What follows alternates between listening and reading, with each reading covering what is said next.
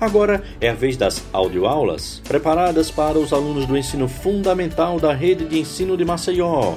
Vamos ouvir. Sejam todos bem-vindos a mais uma contação de histórias.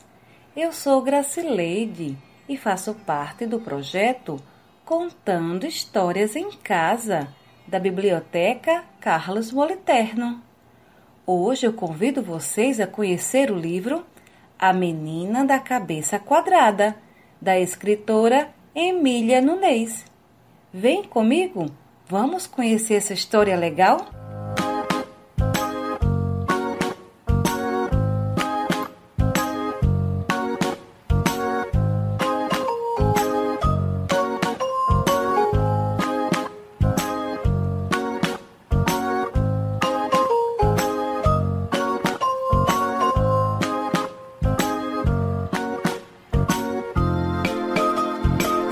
Cecília acordou e sentiu algo muito quadrado em cima dos ombros. Será que é o travesseiro? Não, ele continuava ali, bem fofinho. Ah, deve ser o tablet. Será que eu dormi em cima do tablet de novo? Procurou, procurou e nada mas continuava sentindo algo bem quadrado. Levantou para escovar os dentes e, quando se olhou no espelho, Ah! Minha cabeça está quadrada!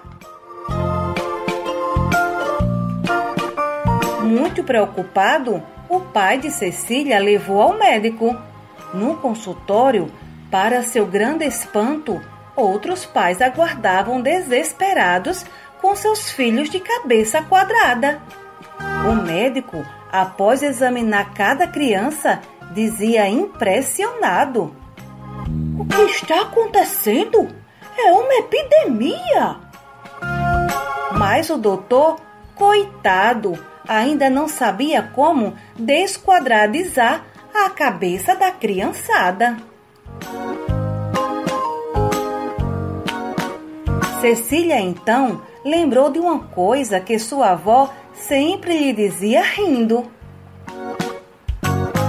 Minha pequena, com tanto tablet, celular e televisão, sua cabeça vai ficar quadrada. A menina correu para procurar sua avó. Será que ela teria solução para esse grande problema? ajuda! Quero minha cabeça de volta ao normal. O que eu posso fazer? Minha querida, e se você tentasse fazer coisas redondas, bem redondinhas? Boa ideia, vovó! Cecília começou a pensar em coisas redondas, bambolê, bolinha de gude e ioiô. Assim, muito empolgada, deu início à sua missão. Tinha certeza que, seguindo o conselho da vovó, deixaria de ter a cabeça quadrada. Foi quando avistou seu irmão João. Vamos brincar de bola, João? O garoto, em um pulo, saiu da frente da TV e. Gol! Cecília e João estavam adorando brincar de fazer coisas redondas e chamaram sua irmã mais velha, Lili, para andar de bicicleta.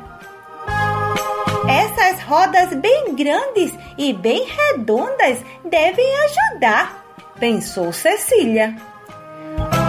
Acontece que Lili não estava muito convencida se queria largar o celular para brincar com os irmãos pequenos mas Cecília pediu com tanto jeitinho que ela respondeu: Tudo bem, só um pouquinho. E eles se divertiram a valer em cima da magrela. Cecília, João e Lili adoraram a brincadeira e chamaram o amigo Gael para fazer parte da aventura. Gael estava jogando videogame, mas como tinha acabado de passar de fase, decidiu se juntar à turma.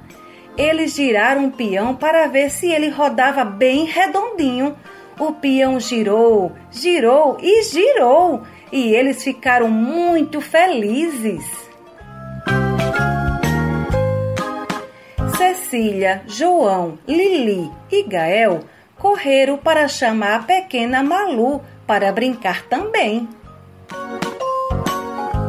Que tal bolinhas de sabão? pensou Cecília. Ao ver seus amigos se aproximando, Malu, que ainda era bem pequenininha, sorriu muito contente por trás do seu tablet para bebês. Tudo que ela queria era brincar com eles. As bolinhas de sabão, bem redondinhas, voaram alto e eles acharam a brincadeira tão boa e tão divertida que por alguns minutos não pensaram na TV, no celular, num game ou no computador. Cecília sentiu que sua cabeça tinha voltado ao normal. Oba! Viva! Vou poder usar chapéu de novo! comemorou a pequena, mas quando olhou para o lado. Não! Todas as outras crianças do mundo estão com a cabeça quadrada! Como Cecília fará para salvar o mundo agora? Já sei! Vamos todos dar as mãos! Um, dois, três e já! Ciranda, cirandinha, vamos todos cirandar. Vamos dar a meia volta, volta e meia vamos dar. E assim, Cecília e todas as crianças do mundo voltaram a ter a cabeça redonda e com muito espaço para as ideias circularem. Vovó, que tal a gente tomar uma bola de sorvete bem redondinha? A vovó de Cecília desligou o tablet, olhou a neta com muito carinho e lá se foram juntas para a sorveteria.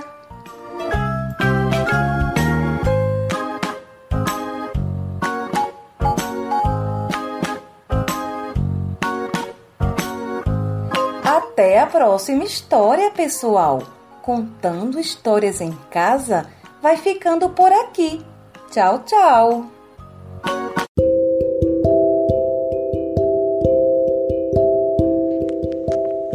Olá, amiguinhos! Estamos juntos novamente para o nosso encontro de Geografia. Esta aula será para os alunos do primeiro ou terceiro ano do ensino fundamental. Na aula passada, ouvimos várias histórias sobre o universo. Aprendemos que o homem antigo acreditava em crenças e superstições para explicar os fenômenos que aconteciam no céu. E que, com o passar do tempo, a tecnologia possibilitou várias descobertas. Na aula de hoje, iremos aprender um pouco mais sobre a Via Láctea, unidade temática Eu e o Universo. A ciência afirma que há quase 14 bilhões de anos o universo surgia e a partir de uma grande explosão. O fenômeno chamado Big Bang. Você já deve ter ouvido.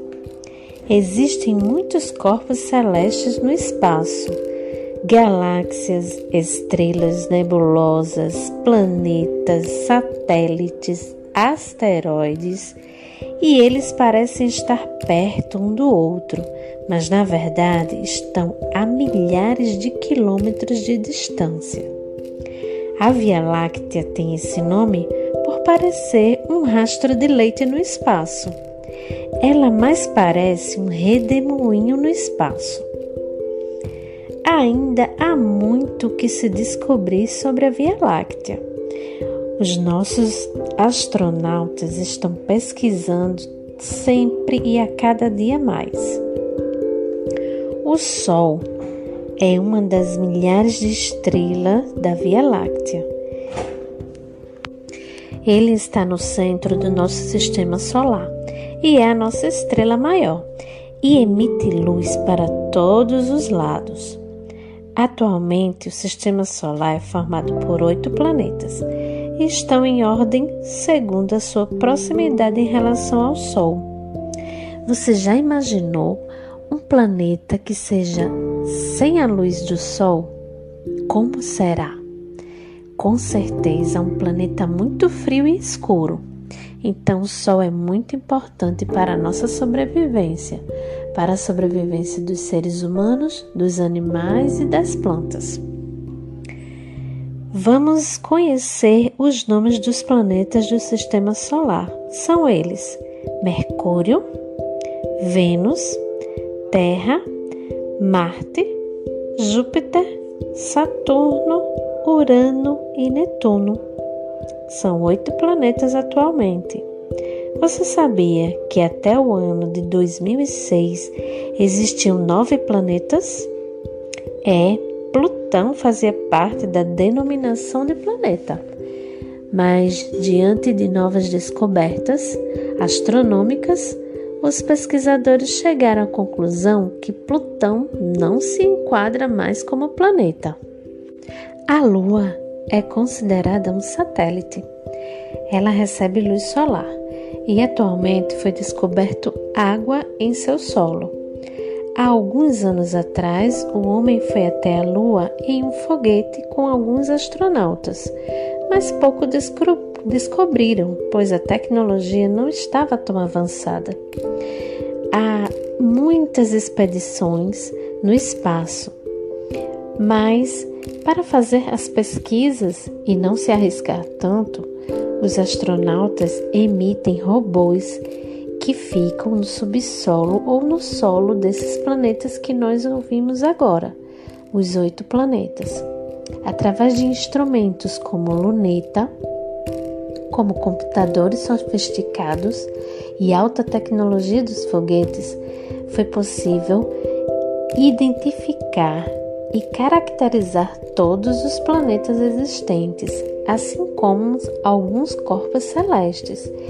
E também foi identificado buracos negros no espaço, coisa que a olho nu não seria possível, apenas através da alta tecnologia desenvolvida pelo homem. Bom, agora você vai fazer uma pesquisa na internet sobre a Via Láctea. Pesquise, observe como é a imagem da Via Láctea e no seu caderno você vai desenhar essa imagem que você pesquisou. Mãos à obra e até a próxima aula!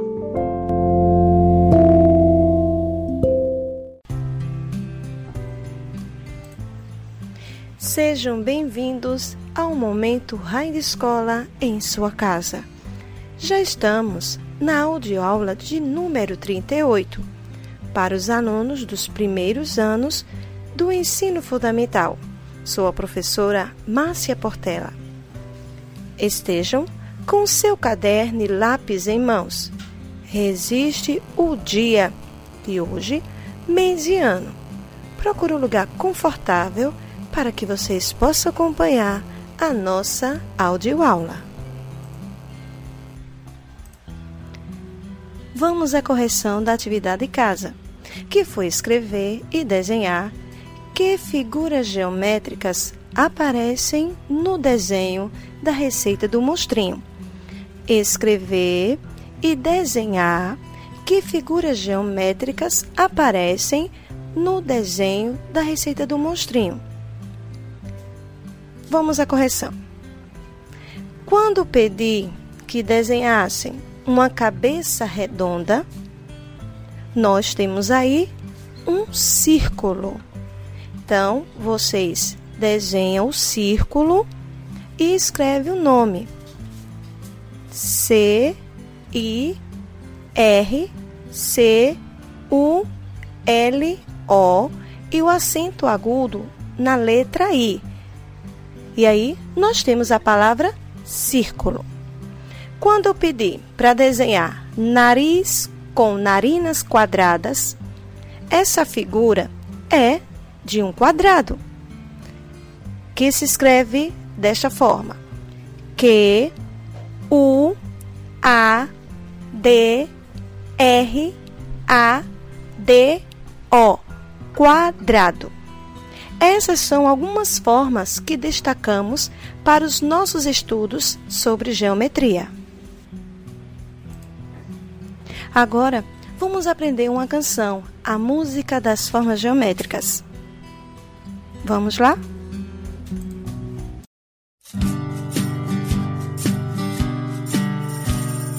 O quadrado é sempre simples, seus quatro lados são iguais.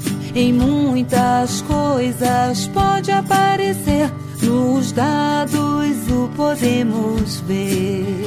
Seu amigo o triângulo é diferente. Tem apenas três lados, formando uma pirâmide, também uma montanha, ou bonito teto de uma cabana. Longo, magro, largo pode ser curto, alto, baixo ou ao revés. Muda dependendo de como você vê. Do retângulo falamos desta vez. Girando e girando como a roda de um caminhão. O círculo vai se aproximar esta canção. De forma de uma bola para o centro de uma flor. A lua cheia e também o. Com todas as formas eu posso construir muitas coisas. O quadrado é sempre simples, seus quatro lados são iguais. Em muitas coisas pode aparecer, nos dados o podemos ver. Seu amigo triângulo é diferente tem apenas três lados, formando uma pirâmide, também uma montanha, ou bonito teto de uma cabana. Longo, magro, largo pode ser, curto, alto, baixo ou ao revés. Muda dependendo de como você vê. Do retângulo falamos desta vez. Girando e girando como a roda de um caminhão, o círculo vai se aproximar esta canção, de forma de uma bola para o centro de uma flor, a lua cheia e também o sol.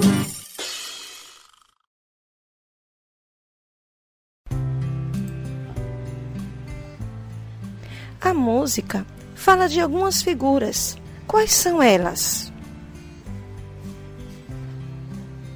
A música falou sobre a figura geométrica, quadrado, círculo, triângulo e retângulo. Para a atividade de casa, vocês irão desenhar uma figura com três lados iguais e duas figuras com quatro lados iguais e escreva o nome dessas figuras. Mais uma vez.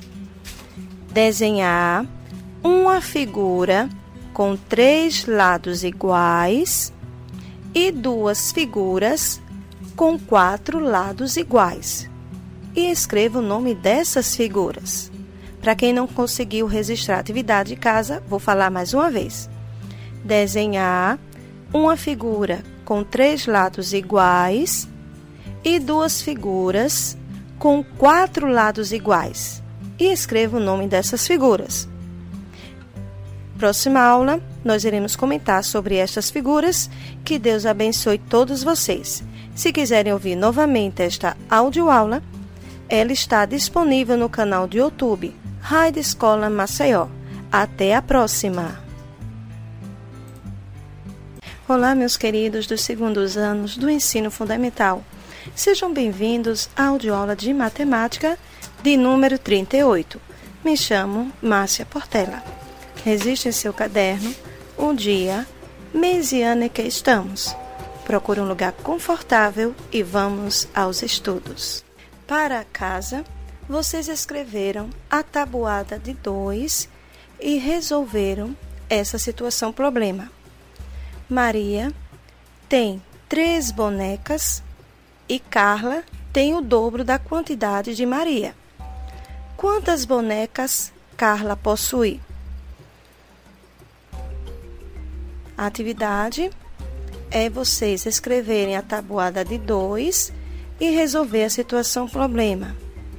Maria tem três bonecas e Carla tem o dobro da quantidade de Maria. Quantas bonecas Carla possui? Vamos começar pela tabuada de 2, que vocês vão organizar desta forma: 2 vezes 1 um igual a 2. 2 vezes 2 igual a 4. 2 vezes 3 igual a 6. 2 vezes 4 igual a 8. 2 vezes 5 igual a 10. 2 vezes 6 igual a 12. 2 vezes 7 igual a 14. 2 vezes 8 igual a 16. 2 vezes 9 igual a 18. 2 vezes 10 igual a 20. E aí nós temos a tabuada de 2. Respondendo à situação problema, em que Maria tem três bonecas e Carla tem um dobro de Maria, nós vamos é, organizar uma sentença matemática. 3 vezes 2. 3 é o número de bonecas de Maria e 2 corresponde ao dobro, número 2. 3 vezes 2 é igual a 6. Portanto, Carla possui 6 bonecas. E aqui finalizamos a correção de casa. Vamos aprofundar um pouco sobre o conhecimento de dobro. Aprendemos que o dobro é algo multiplicado por 2. Agora preste atenção para o termo metade, que se trata sobre divisão. Por exemplo, o dobro de 3 é 6 enquanto a metade de 6 é 3. O que acontece com a metade é que dividimos por 2. Aproveitando essa explicação, vou passar a atividade de casa que vocês irão descobrir a metade do número 2, 4 e 6. Descobrir e escrever qual é a metade do número 2, 4 e 6. Escrever qual o número que corresponde à metade do número 2, 4 e 6. Se vocês quiserem ouvir novamente as nossas audioaulas, podem acessar o canal do YouTube. Rádio Escola Maceió. Até o próximo encontro. Fique com Deus.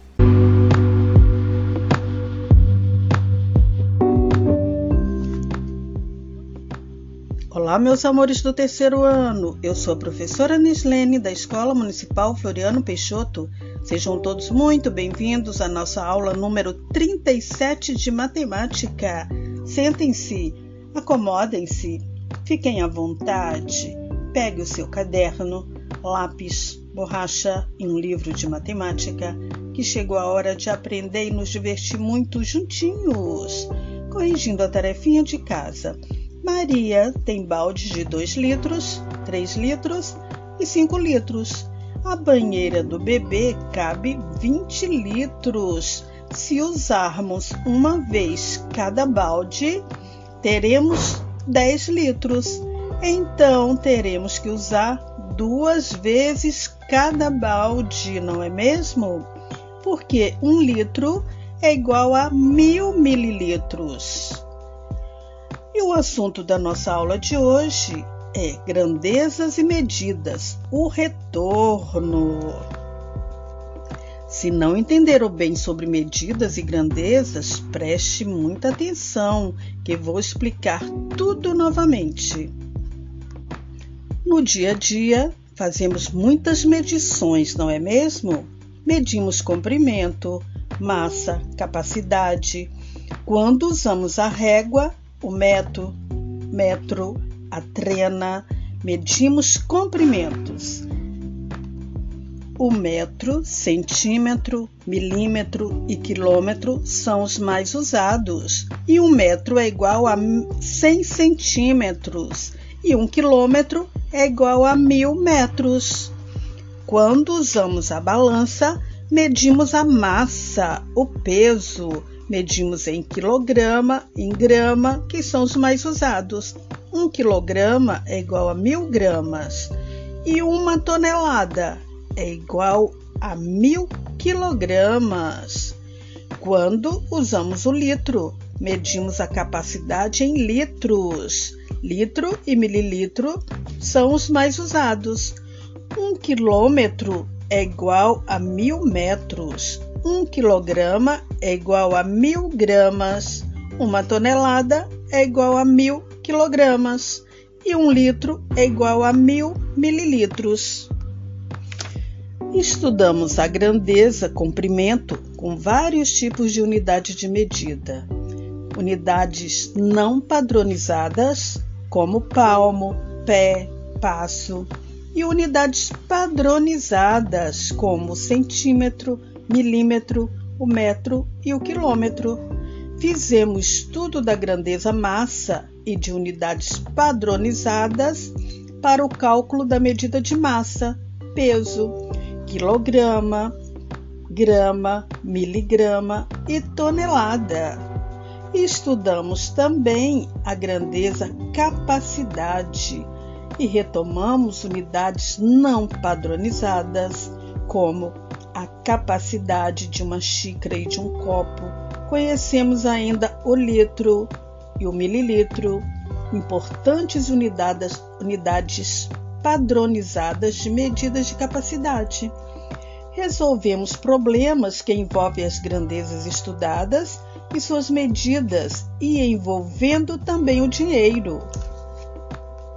Agora me respondam. Alice comprou 2 quilos de carne moída. Cada quilo da carne moída custa R$ reais e 3 litros de leite. Cada litro de leite custa R$ reais. Quanto ela gastou? Então ela comprou 2 quilos de carne moída, cada, cada, cada quilo custa R$ reais. Então 2 vezes 8 é igual a 16, ou 8 mais 8, que é igual a 16. O leite, 3 litros de leite, cada litro custa R$ reais, então 3 vezes 3 é igual a 9, ou 3 mais 3 mais 3. 16 mais 9 é igual a 25, então ela gastou 25 reais. Você costuma anotar suas dúvidas quando estuda em casa para depois perguntar ao professor em sala de aula? Não se esqueçam de anotar. Você costuma anotar algo que achou interessante, mesmo sem o professor pedir? Vale a pena, experimenta! Agora vamos para a tarefinha de casa. Quando um adulto fizer compras ou quando você for ao mercado ou padaria, procure identificar quais produtos são vendidos em gramas e quais são vendidos em miligramas e mililitros. Por exemplo, a cenoura, o pão, o suco, azeite, remédios, queijo, maçã e outros que vocês encontraram. Se não entenderam, coloque um X colorido no assunto para perguntar à professora quando retornarmos às aulas. Até a próxima aula. Beijo, beijo, beijo.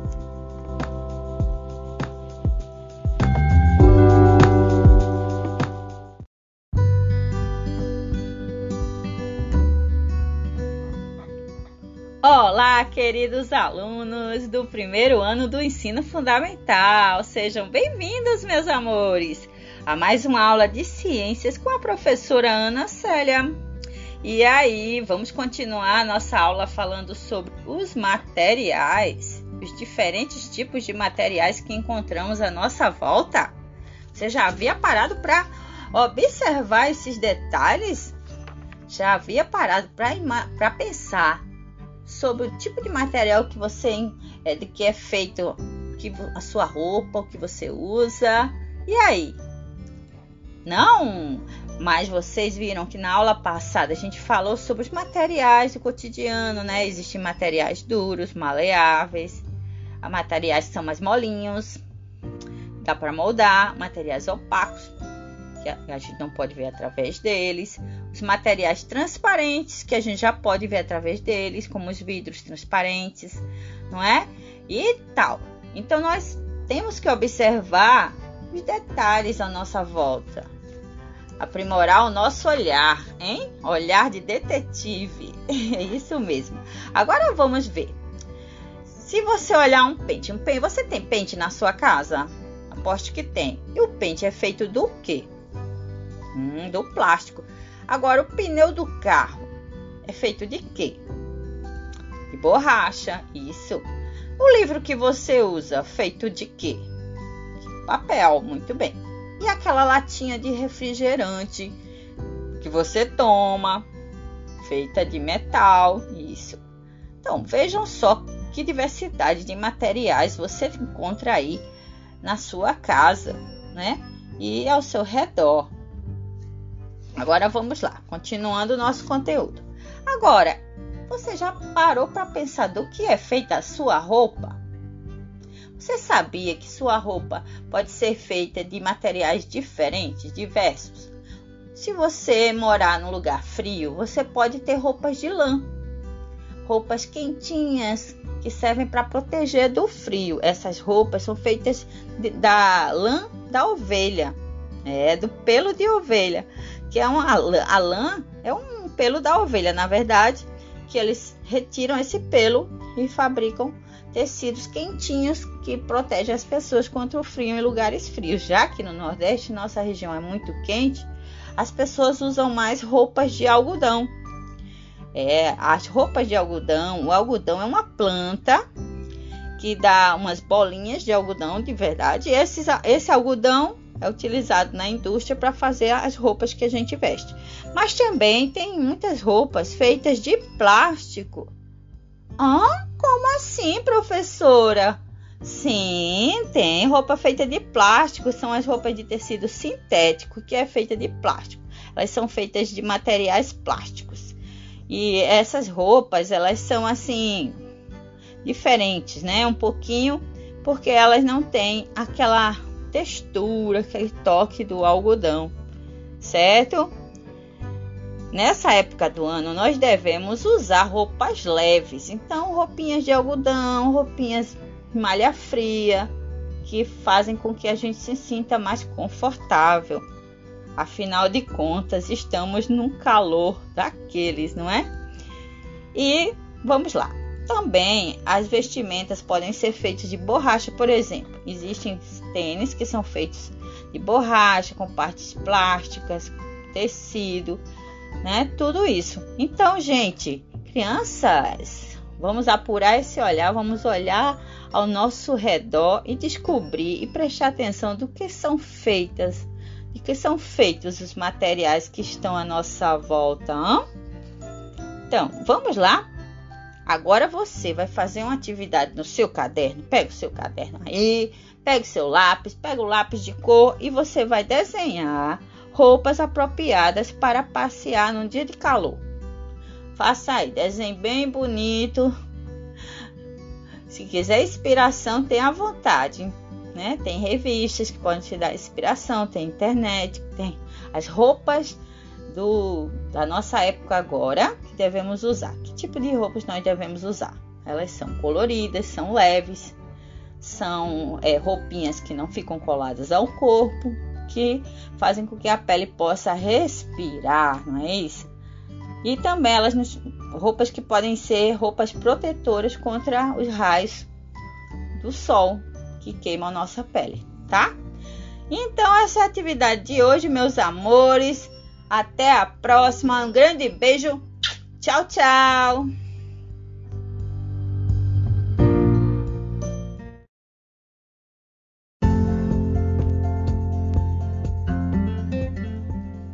Olá, queridas crianças, queridos alunos do segundo ano. Tudo bom com vocês? Sejam bem-vindos a mais uma aula de ciências aqui com a professora Ana Célia. Vamos então continuar aquele conteúdo maravilhoso que a gente já estava estudando a semana passada. E a gente falou a semana passada sobre um conteúdo super curioso, muito importante, que é a polinização. E aí, se lembram do que se trata a polinização? Hum, tem gente aí que perdeu a aula, então vou explicar. A polinização é o transporte de pólen feito pelas abelhas, dentre outros insetos, de uma flor para outra. O que é o pólen? Um pozinho amarelo que é produzido dentro da flor, que serve para o que? A fecundação da flor, que dá dará origem a uma nova planta. Por quê? Após a flor ser polinizada, irá nascer um fruto.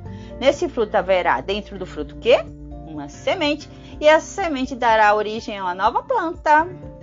E as abelhas fazem esse trabalho de forma muito eficiente. São as mais eficientes polinizadoras da natureza. E elas têm uma importância fundamental nesse trabalho, fazendo com que as plantas é, deem frutos, né? E além disso, as abelhas se alimentam do néctar que está dentro da flor. Esse néctar é um líquido adocicado e aprendemos também que as flores são coloridas e cheirosas para atrair as abelhas. Não é super curioso isso? Achei demais. Eu já fiz um projeto lá com a minha turma sobre as abelhas e eles amaram. Então, sempre que puder, pesquisem e aprendam mais sobre elas, que elas são incríveis. Então, gente, vamos continuar agora. Nós vamos falar sobre as plantas na alimentação. Vocês já sabem que nós utilizamos as plantas na alimentação, né? Na nossa alimentação, que a maior parte do que comemos vem de uma planta, né? Aquele cuscuzinho com leite de manhã, aquele cuscuzinho feito do milho, que é uma planta, né? O pãozinho que você come, feito de uma planta, que é o trigo e tal. Então, aos alimentos, as plantas oferecem uma enorme quantidade de alimentos. A gente pode aproveitar das plantas as sementes, os caules, a raiz e também as flores e a polpa, as, os frutos. As plantas nos oferecem uma infinidade de opções. Então, vocês conhecem alguma folha aí que vocês gostam de comer? Tem criança que não gosta de comer folha, principalmente na salada, mas é muito saudável. Por exemplo, quem gosta de comer um alfacezinho aí, hum, é folha, né? Couve, a folha da couve, que é muito nutritiva, muito boa para quem tem anemia, né? Quem precisa estar com a saúde em dia, coma bastante folhas nas saladas. Tem o coentro que serve de tempero, cebolinha, temos uma infinidade de folhas, muitas, a rúcula, tem algumas que vocês nem conhecem, né? E tem a escarola e vai por aí fora. Nós também temos variedades de raízes que a gente come. Ah, como assim raízes? Sim, nós comemos raízes. A macaxeira, quem não gosta da macaxeira, é uma delícia que combina com tudo, né? E nós também comemos batata, batata doce, tem a batata inglesa, batatinha, a cenoura. a beterraba, todos eles, esses que eu falei, são raízes, além de outras que a gente não conhece tanto, como o nabo, não é? E outros, outros, ra, outras raízes que a gente não utiliza tanto aqui na nossa região, mas que em outros países são, é muito comum, como a batata baroa e outras por aí afora. Então vamos continuar. Nós também comemos caules. Por exemplo, tem dois caules, tem um caule muito conhecido aqui, acho que vocês conhecem. Ele serve para fazer açúcar, esse caule. Dessa planta serve para fazer o açúcar que você põe no seu café, que adoça o seu bolo. E aí? É a cana de açúcar famosa. O nosso estado é um dos maiores produtores de cana de açúcar. Vocês sabiam disso? Não é curioso? E vocês também comem flores. Como assim comer flores? Sim, vocês comem. Acredito que vocês já tenham ouvido falar, eu já tenho consumido uma bela couve-flor. Hã? Eu acho que sim, né? Tem a flor da abóbora também, que é comestível, sabiam? Serve para pôr saladas e sopas, caldos e coisas e coisas mais, outras coisas mais. O brócolis também é uma flor, um brócolis, né? Muita gente não come o brócolis por causa do preço, um pouquinho caro, né? é verdade. Mas vocês comem frutos aí que vocês conhecem à vontade, como a cerola, o tomate, a abóbora, a maçã, a manga. São frutos que eles nos oferecem, vocês sabem, muitos minerais, muitas vitaminas e fazem muito bem à nossa saúde. Então, as plantas elas nos oferecem tudo isso. E para não esquecer também, as plantas nos oferecem as sementes. Nós comemos sementes. Veja só, o feijão é uma semente e ela serve de alimento, né? O grão do milho também. O, digamos que também, deixa meu, o grão de bico, não sei se vocês conhecem, a semente. A soja, uma semente que serve para fazer o óleo, né? Óleo de cozinha também se come outros tipos de produtos feitos com a soja, que é uma semente também.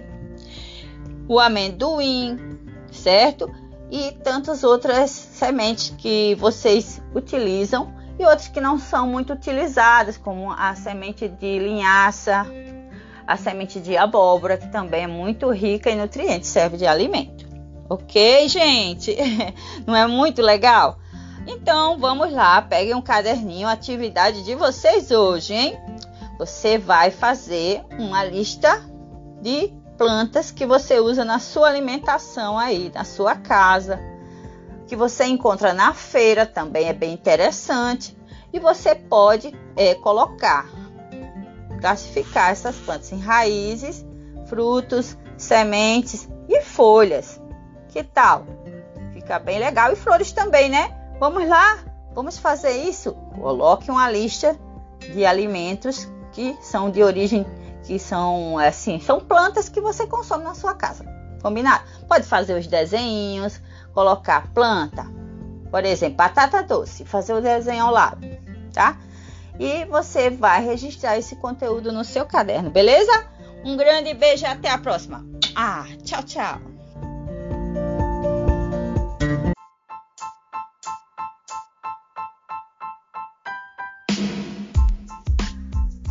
Olá, queridos alunos do terceiro ano do ensino fundamental. Vamos começar a nossa aula de ciências.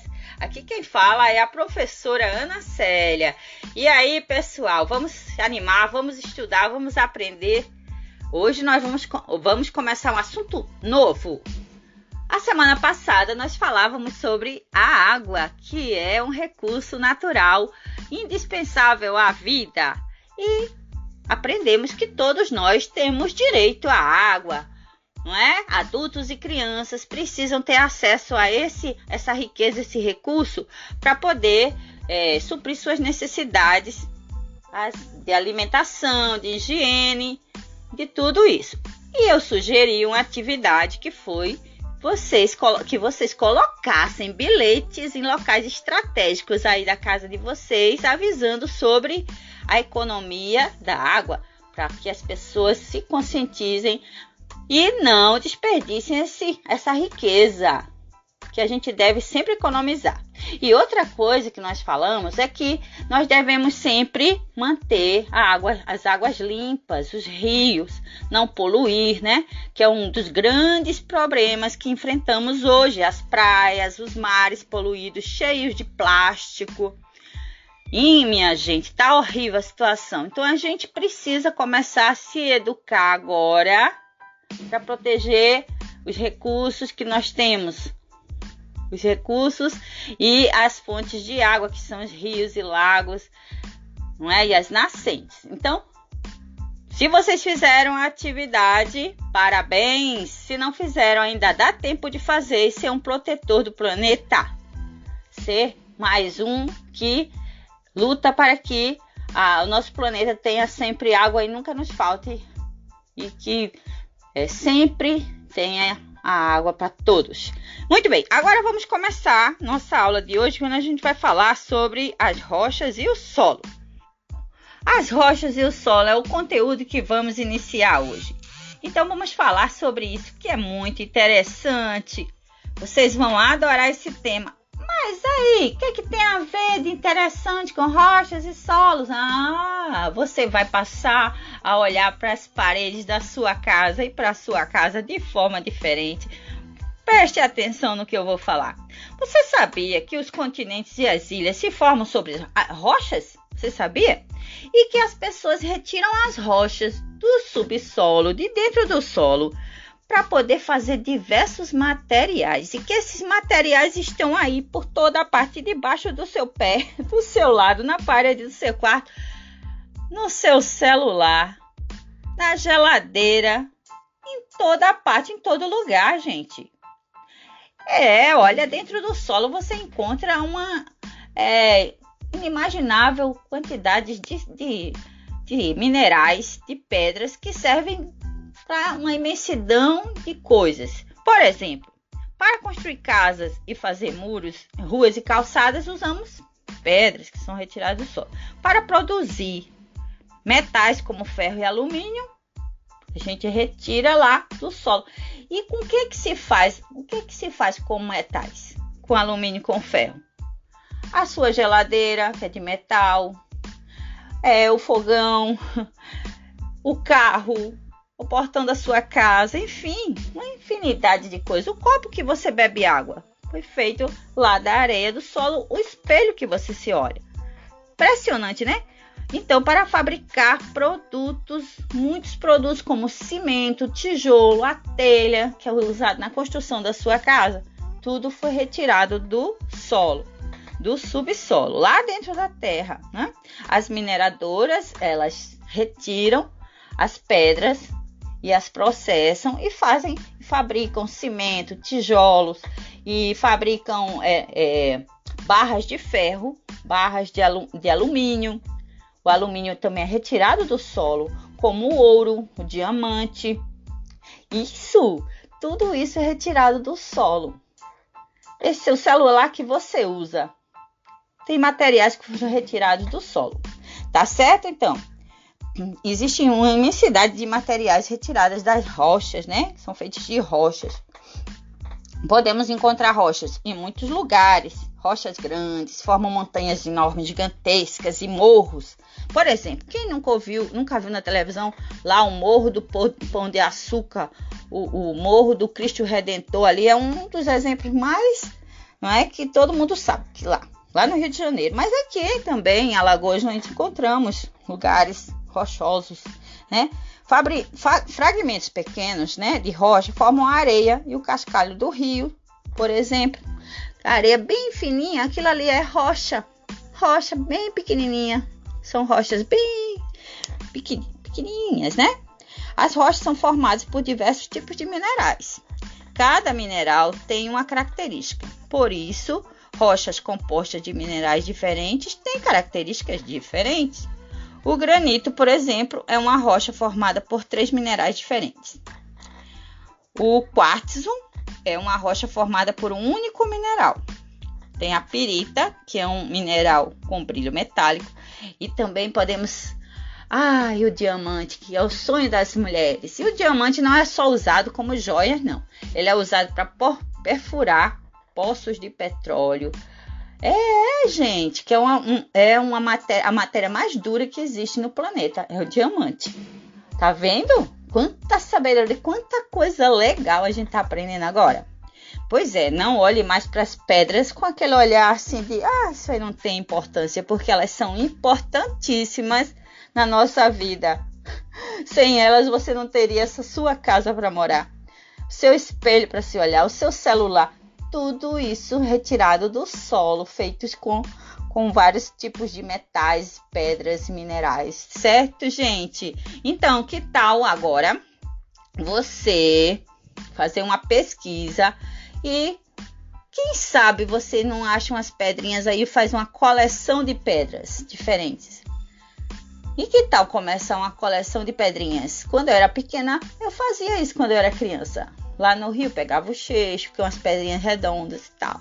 Muito divertido. Vamos lá, vamos, vamos olhar as pedras de forma diferente então. Vamos pesquisar, catalogar umas pedrinhas e fazer uma coleção, tá? Um grande beijo e até a próxima, crianças!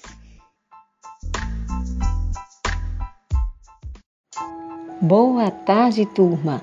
Vamos para a nossa vigésima aula de ciências do quarto ano com a professora Ieda. E o tema da aula de hoje é Movimentos da Terra. Então, turminha, vocês conseguiram realizar a tarefa passada sobre os pontos cardeais norte, sul, leste e oeste? Espero que sim mas hoje vamos para uma aula maravilhosa. Então, espero que você já esteja aí naquele lugarzinho confortável da sua casa com o seu material em mãos, caderno e caneta ou lápis. Caso você não esteja ainda, corre lá bem rapidinho que dá tempo. Você sabia que lá no espaço, no nosso universo, tudo se movimenta? Pois é, inclusive a Terra. E é sobre esse movimento que nós vamos conversar rapidinho hoje. Os principais movimentos da Terra, isto é, aqueles que possuem um efeito direto, mais notório em nossas vidas, são a rotação e a translação. Então, nós vamos conversar um pouquinho sobre o movimento que a Terra faz de rotação e o de translação. Então, quando é que a Terra faz o movimento de rotação? A rotação é o movimento que a Terra realiza em torno de si mesma, circulando ao redor do seu eixo imaginário central durante o período de aproximadamente 24 horas. Então a Terra gira o tempo todo em torno de si mesma durante 24 horas. Sabe o que, é que isso quer dizer? Que forma os dias e as noites. A rotação ocorre no sentido anti-horário, ou seja, de oeste para leste, o que faz com que o movimento aparente do Sol seja de leste, nascente, para o oeste, poente. A principal consequência desse movimento é a sucessão dos dias e das noites. Então, enquanto ela faz esse movimento, de um lado da Terra está claro e do outro lado está escuro. Lado claro é o dia, o lado escuro é a noite. Como ela está se movimentando, então isso aí vai mudando. Manhã, tarde e noite. Não é legal esse movimento? Então, esse movimento que a Terra realiza em torno de si própria, que é o movimento de rotação, ela faz um outro movimento. É um movimento de translação que a Terra executa ao redor do Sol. Então ela vai girando, girando, girando ao redor do Sol. E esse movimento leva muitos dias e muitas noites, com a duração de 365 dias, 5 horas e 48 minutos. Quando a Terra termina uma volta completa em relação ao Sol, dizemos que se passou um ano. Então a Terra leva um ano para dar uma volta ao redor do Sol. E esse movimento é chamado de translação. A principal consequência desse movimento é a origem das estações do ano, porque durante esse percurso a Terra fica inclinada. E aí nós temos as estações do ano. Vocês lembram quais são elas? Muito bem: o verão, o inverno, o outono e a primavera. Eu não falei numa ordem assim, né, de acontecimento, mas são essas quatro estações que nós temos durante o ano. Então, crianças, vamos lá, vocês conseguiram entender esses dois movimentos? O movimento de rotação que a Terra realiza em torno de si própria e o movimento de translação, que é aquele que a Terra realiza em torno do Sol, ao redor do Sol, causando aí as estações do ano. Então vamos lá para a nossa tarefa de hoje. Olha que fácil, fácil a tarefa de hoje. Represente através de desenho as quatro estações do ano que acontece no movimento de translação. Vou repetir. Represente através de desenho as quatro estações do ano. Então, crianças, vocês irão aí desenhar as quatro estações do ano e nomear. Verão, você desenha algo que corresponde ao verão. Inverno, desenha algo que corresponde ao inverno. Primavera, desenha algo que corresponde à primavera. Outono, desenha algo que corresponde ao outono. Isso é super fácil, vocês já viram desde o primeiro ano, então eu não vou detalhar esse tema aí, tá? Um beijo no coração e até a nossa próxima aula. Boa tarde, crianças! Vamos para a nossa vigésima aula de ciências do quinto ano com a professora Ieda. E o tema da aula de hoje é doenças do sistema respiratório. Então hoje nós vamos aprender um pouquinho sobre as doenças respiratórias.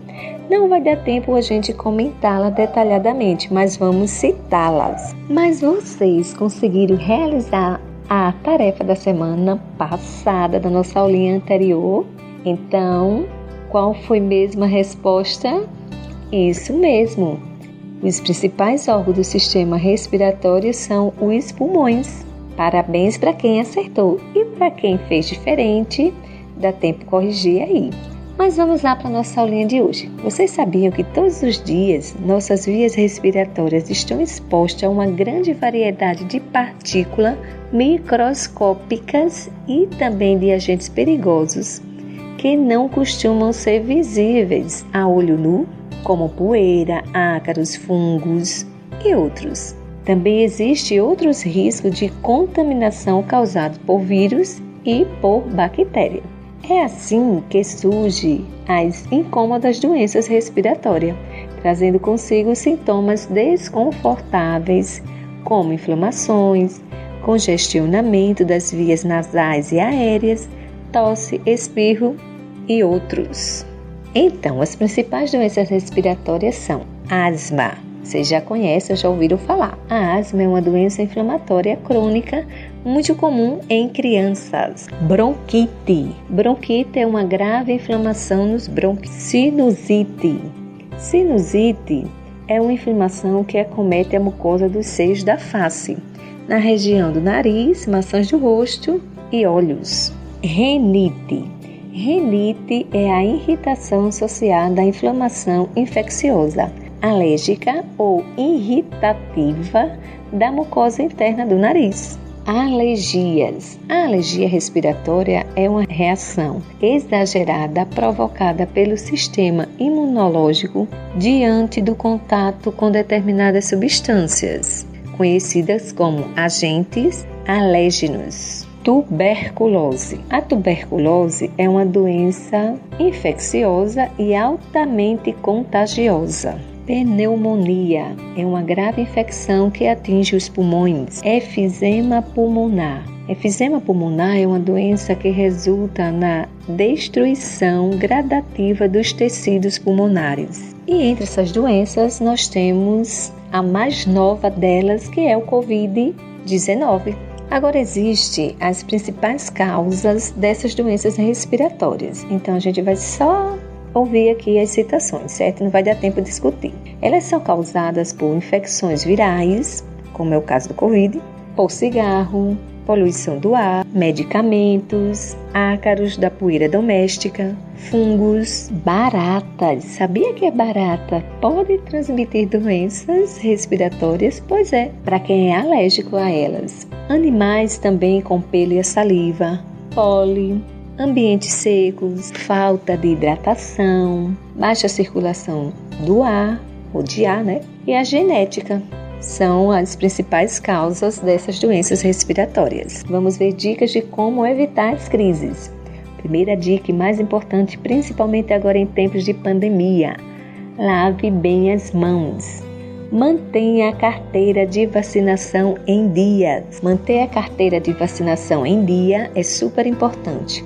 Nunca fume. Faça a respiração de maneira correta. Isso quer dizer respirar pelo nariz e não pela boca. Tome bastante água. Tenha uma boa alimentação. Tenha uma boa noite de sono. Mantenha a umidade do ar. Lave o nariz. Se achar necessário, faça teste de alergia. Escove com frequência os pelos dos animais. Tome a vacina da gripe. Então, turma, espero que vocês tenham gostado das informações da aula de hoje e vamos lá para a nossa tarefa. Cite três doenças respiratórias. Cite três doenças respiratórias. Então, crianças, vocês vão pedir aí a ajuda da mamãe se vocês não conseguirem lembrar das doenças que foi mencionada na nossa aulinha. Então, eu tenho certeza que vocês vão conseguir citar três doenças que são respiratórias. Um beijo no coração e até a nossa próxima aula. Olá, crianças! Sejam todas bem-vindas a mais uma contação de histórias. Eu sou Gracileide Melo contadora de histórias da Biblioteca Carlos Moliterno. E hoje eu vou contar para vocês uma fábula de Monteiro Lobato, que tem o título A Menina do Leite. Então, prestem bem atenção, porque a história já vai começar.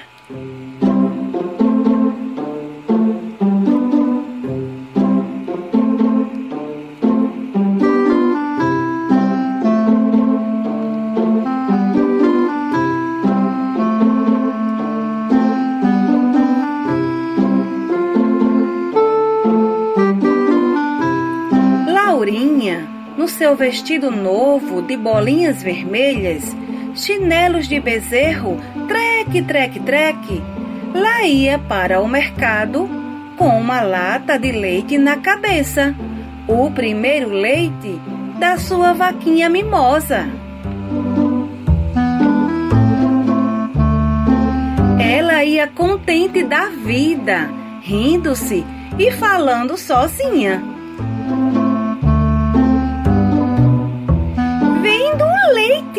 E compro uma dúzia de ovos. Choco os ovos e antes de um mês já tenho uma dúzia de pintos. Morrem dois, que seja, mas crescem dez, cinco frangas e cinco frangos. Vendo os frangos e crio as galinhas, que crescem, viram ótimas botadeiras de 200 ovos por ano cada uma. 5 mil ovos! Choco tudo e lá me vem 500 galos e mais outro tanto de galinhas. Dos galos a dois cruzeiros cada um. Duas vezes cinco, dez. Mil cruzeiros! Posso então comprar doze porcas de cria e mais uma cabrita. As porcas dão-me cada uma seis leitões. Seis vezes doze. Ai, ai, ai. Estava a menina neste ponto quando tropeçou, perdeu o equilíbrio e com lata e tudo caiu com um grande tombo no chão. Pobre Laurinha. Levantou-se chorosa, com o ardor de esfoladura no joelho, e enquanto limpava as roupas sujas de areia, viu sumir-se, embebido pela terra seca, o primeiro leite da sua vaquinha mimosa, e com ele os doze ovos, as cinco botadeiras, os quinhentos galos, as doze porcas de cria, a cabritinha, todos os belos sonhos da sua ardente imaginação.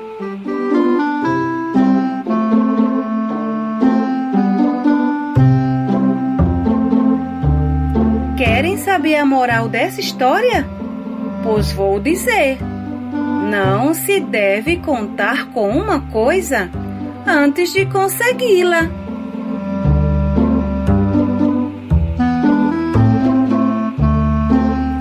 E aí, crianças? Espero que vocês tenham gostado dessa história. Então, até a próxima!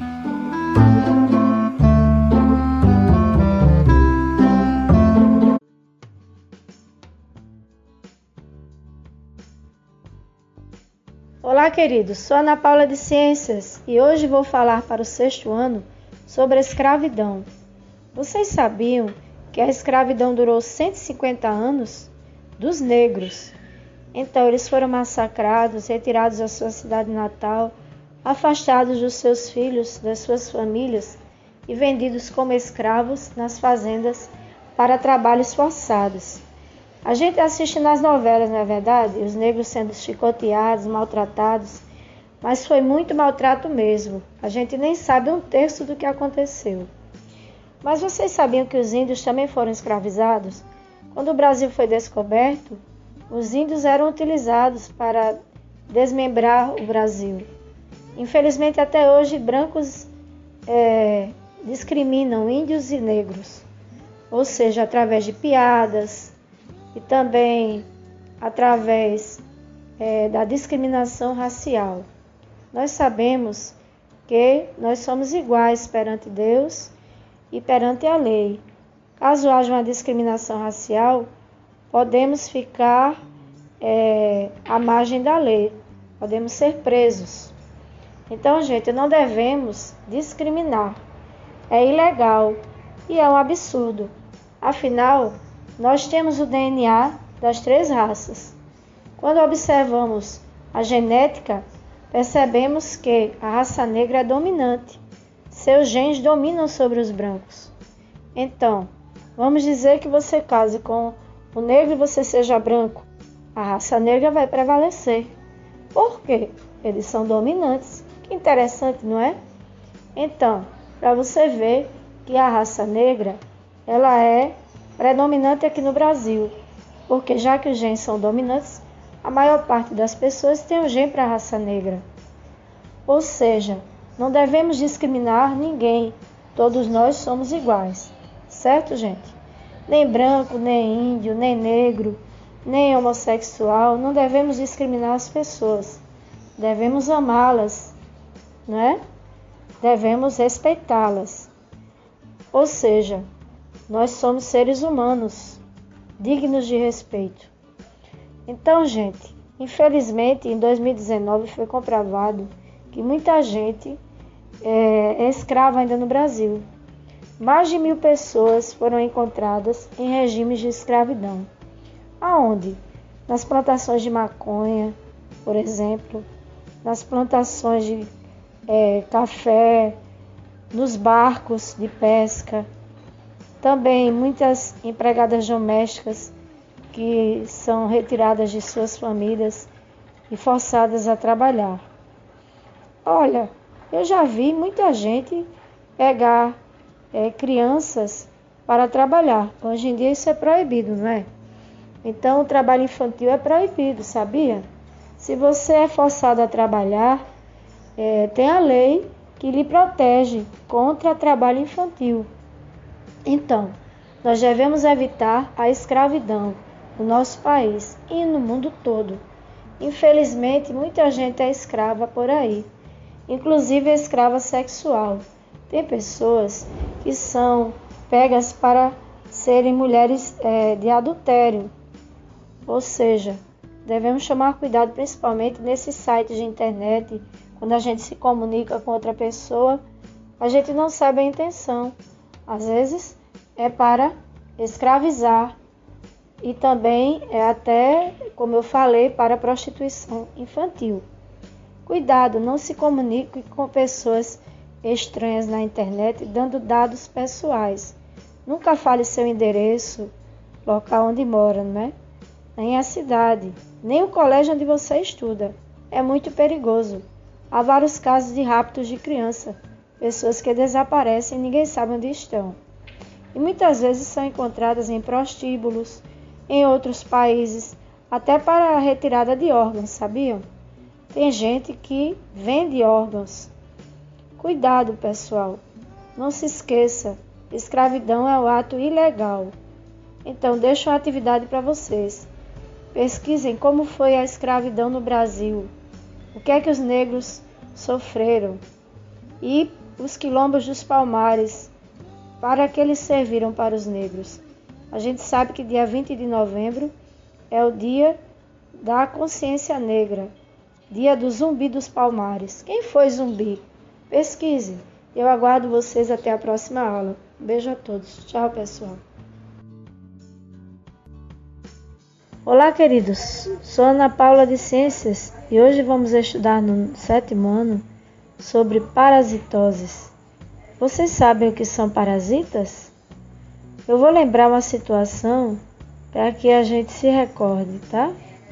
Então, imagina você dormindo e de repente chega um mosquito no seu ouvido.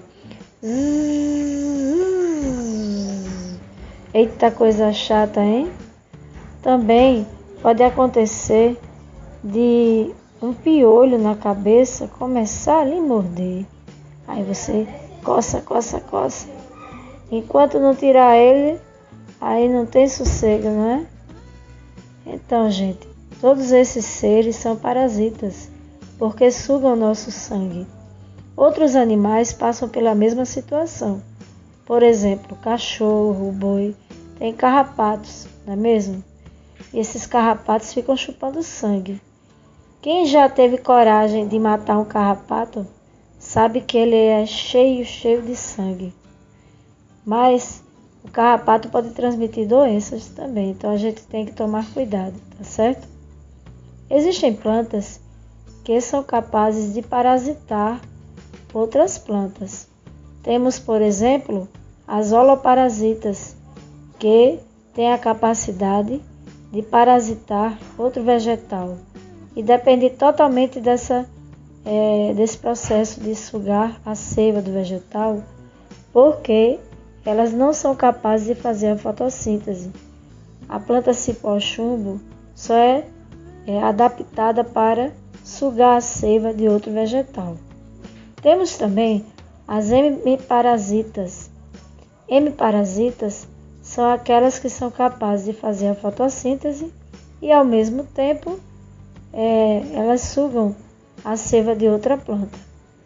Então, nós temos vários casos de parasitismo, tanto no reino animal como no vegetal.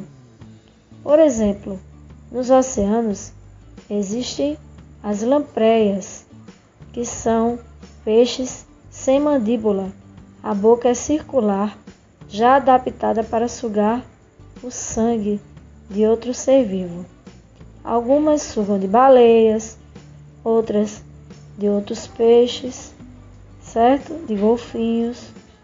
Então, elas vão se adaptando à situação, tanto que tem uma capacidade de sucção muito grande e pode levar o animal à morte.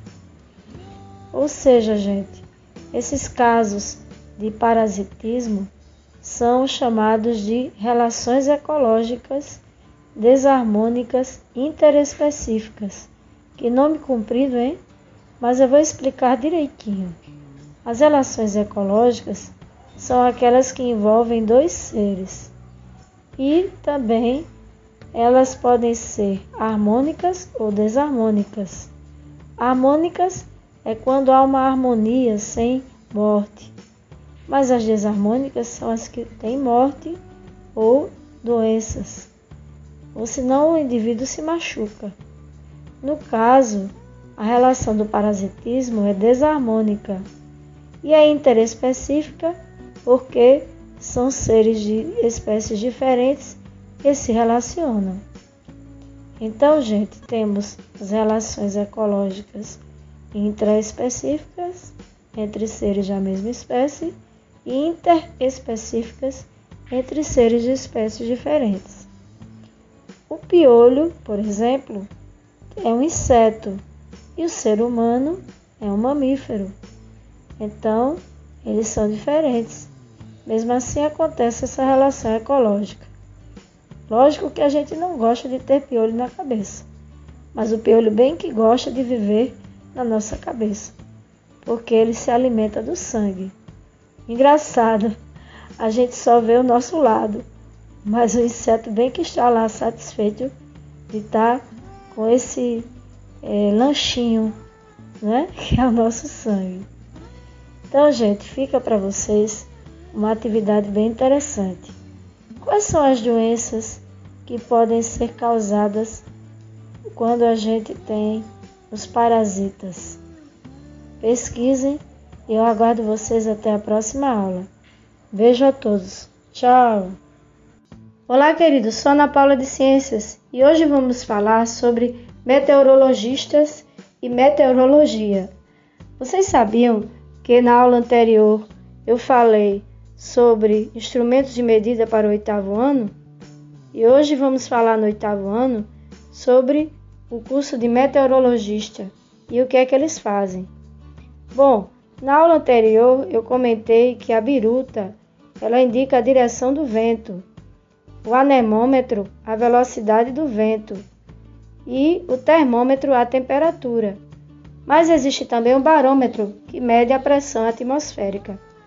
Todos esses instrumentos são usados pelo meteorologista, mas também hoje em dia se usa os satélites. Os satélites captam a imagem, fotografam e mandam para um centro de apoio dos meteorologistas. E também, pessoal, o nome já diz, meteorologista tem a ver com meteoro. Ele também pode prever quando vai cair um meteoro, por isso que tem que ter ligação com satélites para saber como está a previsão do tempo. Imagine você sair de casa sem saber se vai chover ou se vai ventar muito, principalmente quem vai dirigir um avião e vai viajar, não é verdade? Por exemplo, o navio tem que saber também as condições climáticas para que haja uma viagem segura. Sabe-se que a meteorologia é o estudo exatamente do clima da Terra também tem a climatologia que ajuda os meteorologistas. O curso dura cerca de quatro anos, quatro anos e meio, e por incrível que pareça, é pouco procurado pelas pessoas, mas a concorrência é mínima, ou seja, é, geralmente pode ser até no máximo 14 vagas para uma pessoa. Veja como é bom. Então, gente, procurem saber mais do curso de meteorologista. Bom, e continuando falando sobre meteorologia, que é o estudo da previsão do tempo, sabe-se que se você conhece a previsão, pode evitar uma catástrofe. Por exemplo, houve um caso daquele tsunami que aconteceu de uma criança observar que as águas do mar estavam recuando muito e começou a avisar as pessoas que moravam na beira da praia para se prevenirem porque o tsunami iria acontecer. Vocês sabiam que ela descobriu isso através das aulas sobre meteorologia de um professor? Que coisa interessante, não é? E dizem que ela salvou muitas vidas, anunciando a chegada do tsunami. Sabe-se também que através da previsão do tempo, nós podemos calcular é, o tempo ideal para plantar. O agricultor tem que saber se vai chover muito ou se vai fazer sol, porque cada planta tem a sua é, característica. Algumas são plantas de sol, outras são plantas de chuva. E se ele souber a previsão do tempo com antecedência, vai saber o que fazer. Se é para, por exemplo, é, aguar mais a planta ou não, se é para deixar a colheita para mais tarde e o que ele deve plantar. A previsão do tempo é usada em diversos jornais, revistas, internet e a gente sabe como ela é importante. Também é, na, no YouTube, por exemplo, você pode ver vários documentários sobre meteorologia. Então eu deixo com vocês uma atividade bem interessante. Observem os jornais e revistas sobre previsão do tempo e anotem no caderno qual vai ser o clima dessa semana se vai chover, se vai fazer sol, certo? Eu aguardo vocês até a próxima aula. Um beijo a todos, pessoal. Que Deus nos abençoe. Até mais. Olá, queridos. Sou Ana Paula de Ciências e hoje vou falar para vocês sobre as camadas da atmosfera no nono ano. Você sabia que nós vivemos na troposfera? É uma camada cheia de oxigênio, onde o avião voa, os balões. Então, gente, a troposfera ela é a camada ideal para a sobrevivência do ser humano. Mas acima da troposfera existe a estratosfera, onde há a camada de ozônio, que nos protege contra os raios ultravioletas do Sol. Vocês sabiam que os raios ultravioletas são cancerígenos? Se não fosse a camada de ozônio, nós estávamos perdidos, com vários cânceres.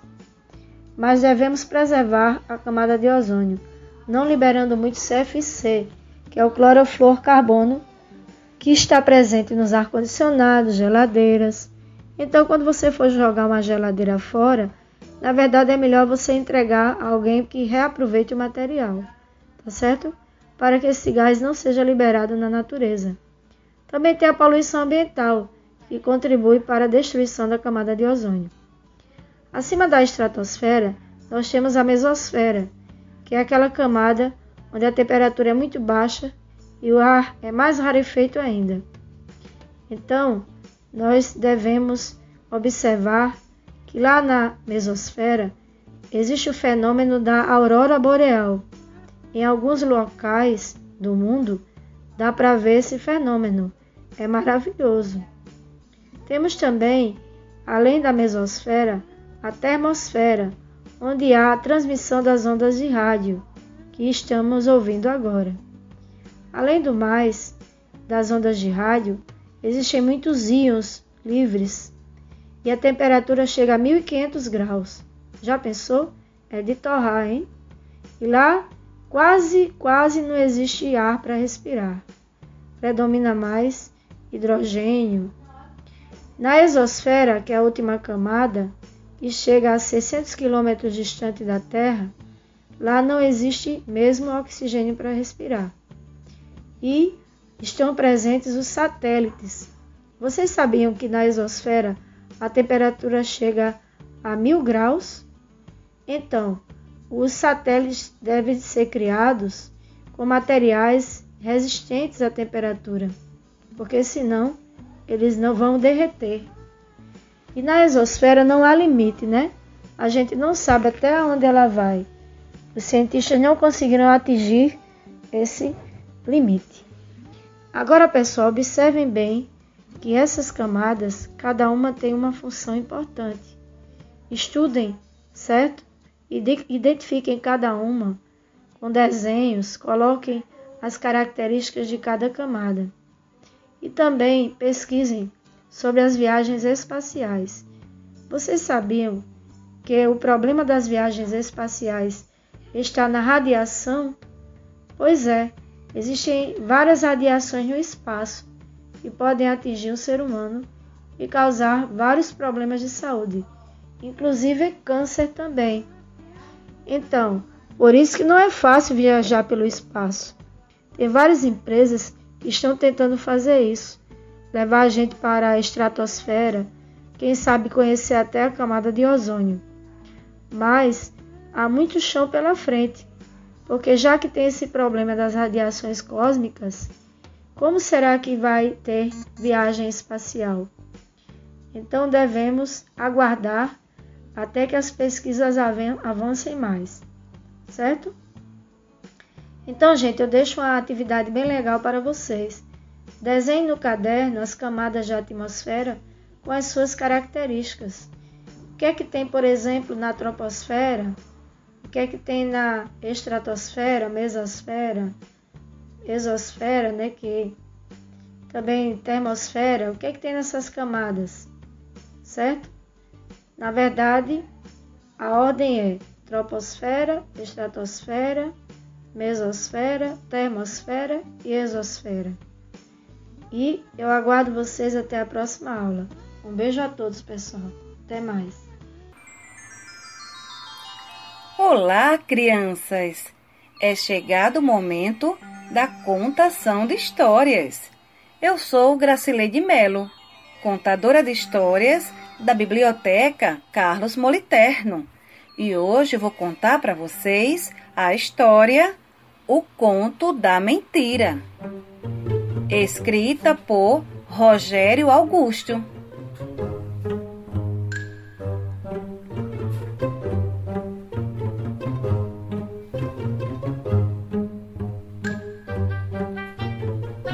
Todo dia, Felipe inventava uma mentira. Mãe, a vovó tá no telefone.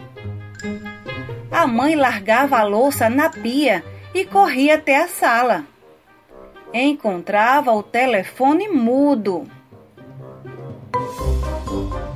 O garoto havia inventado morte do cachorro, nota 10 em matemática, gol de cabeça em campeonato de rua, a mãe tentava assustá-lo.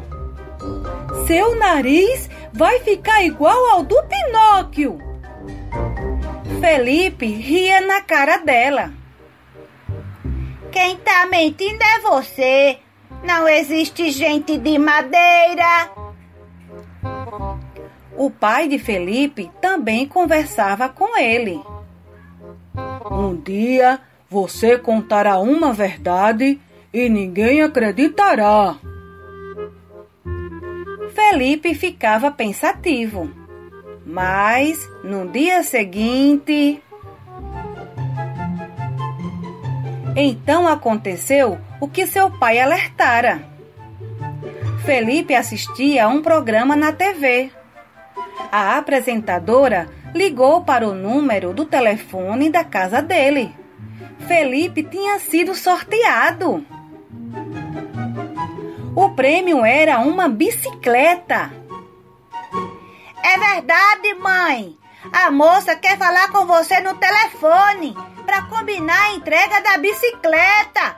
É verdade. A mãe de Felipe fingiu não ouvir. Continuou preparando o jantar em silêncio. Resultado: Felipe deixou de ganhar o prêmio. Então ele começou a reduzir suas mentiras, até que um dia deixou de contá-las. Bem, Felipe cresceu e tornou-se um escritor. Voltou a criar histórias, agora sem culpa e sem medo.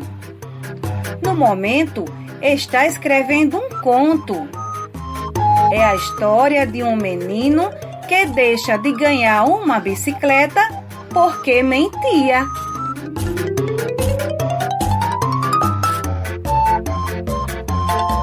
Estão vendo, crianças, o que aconteceu com o Felipe porque ele mentia?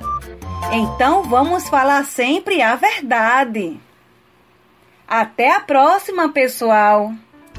Nosso muito obrigado aos alunos da Rede de Ensino de Maceió que acompanharam a mais uma edição do programa Rádio Escola Maceió, que vai ficando por aqui. Este que é um material diário com conteúdo pedagógico para os alunos da Rede Municipal de Ensino de Maceió. Este programa é da equipe técnica e também da equipe pedagógica da Secretaria Municipal de Educação de Maceió. Odilon Costa Pinto responde pelos trabalhos técnicos e eu, Delane Barros, pela apresentação.